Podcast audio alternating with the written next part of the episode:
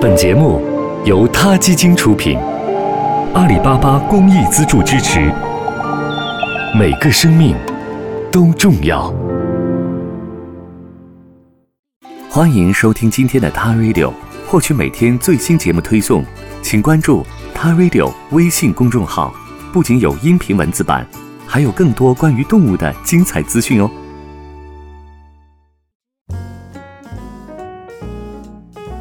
嗨，大家好，我是萌爪医生小亮。最近有人问我说，人会晕车、晕飞机，那猫咪也会吗？答案是当然的啦，猫咪也会晕车、晕飞机，甚至放在航空箱出门散个步都会晕，而且这还是一个比较普遍的问题呢。晕车的问题在很少出门的家养猫咪中是尤其显著的。这时呢，如果主人要带猫咪出远门，对晕车症状的预防就显得尤其重要了。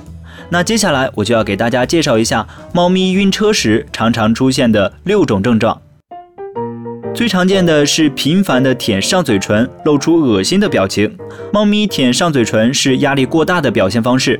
第二种是呕吐，跟人类一样，猫咪晕车时胃里会上下的翻滚，很有可能一个转弯就 hold 不住了。第三种是不停的喵呜或者嚎叫，这是喵星人最常用的伎俩。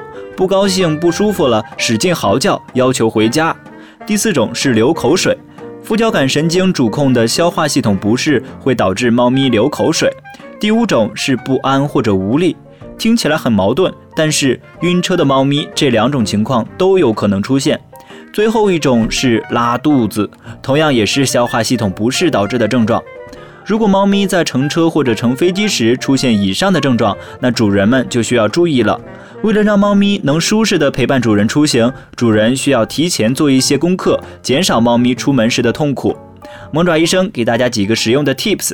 第一个窍门就是提前断食，空腹会帮助减轻猫咪晕车时的恶心状况，而且也可以减少使用厕所的需求。对于身体健康的猫咪，可以提前六到十二个小时断食。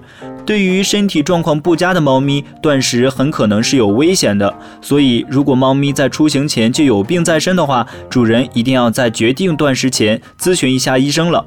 第二个窍门就是使用航空箱，在陌生的环境中，隐蔽的相对于比较小的空间，会给猫咪带来一些安全感，而且也是真的会比较安全的。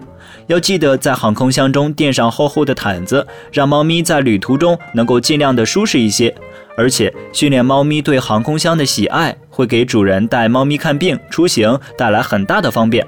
第三个窍门就是家的味道，随身携带一件自己的旧 T 恤，或者家里猫咪喜欢的毯子，都可以舒缓猫咪的情绪。还有就是尽量保持车里的凉爽和安静。还有一个好办法就是给猫咪一个最爱的玩具，把猫咪很喜爱的一个玩具留起来，只在出行的时候给它玩。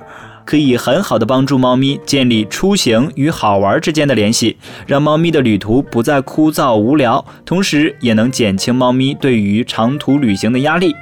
另外，荷尔蒙安慰剂对于很多猫咪来说都是非常有效的，我们也会在帮助猫咪熟悉新环境的时候常常使用。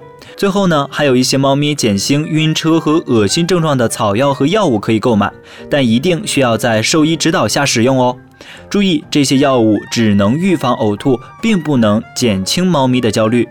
那有没有专门针对猫咪减缓焦虑的药物呢？是有的，但这类药物的使用是非常谨慎的，只可以给严重焦虑的宠物使用。好了，今天的萌爪医生专栏就到这里了。了解科学养宠知识，给它更好的关爱，请下载萌爪医生 APP。我们下期节目再见喽。他 Radio。中国大陆第一家动物保护公益电台，在这里，我们讲述动物的喜怒哀乐，尊重生命，善待动物。他的世界因你而不同。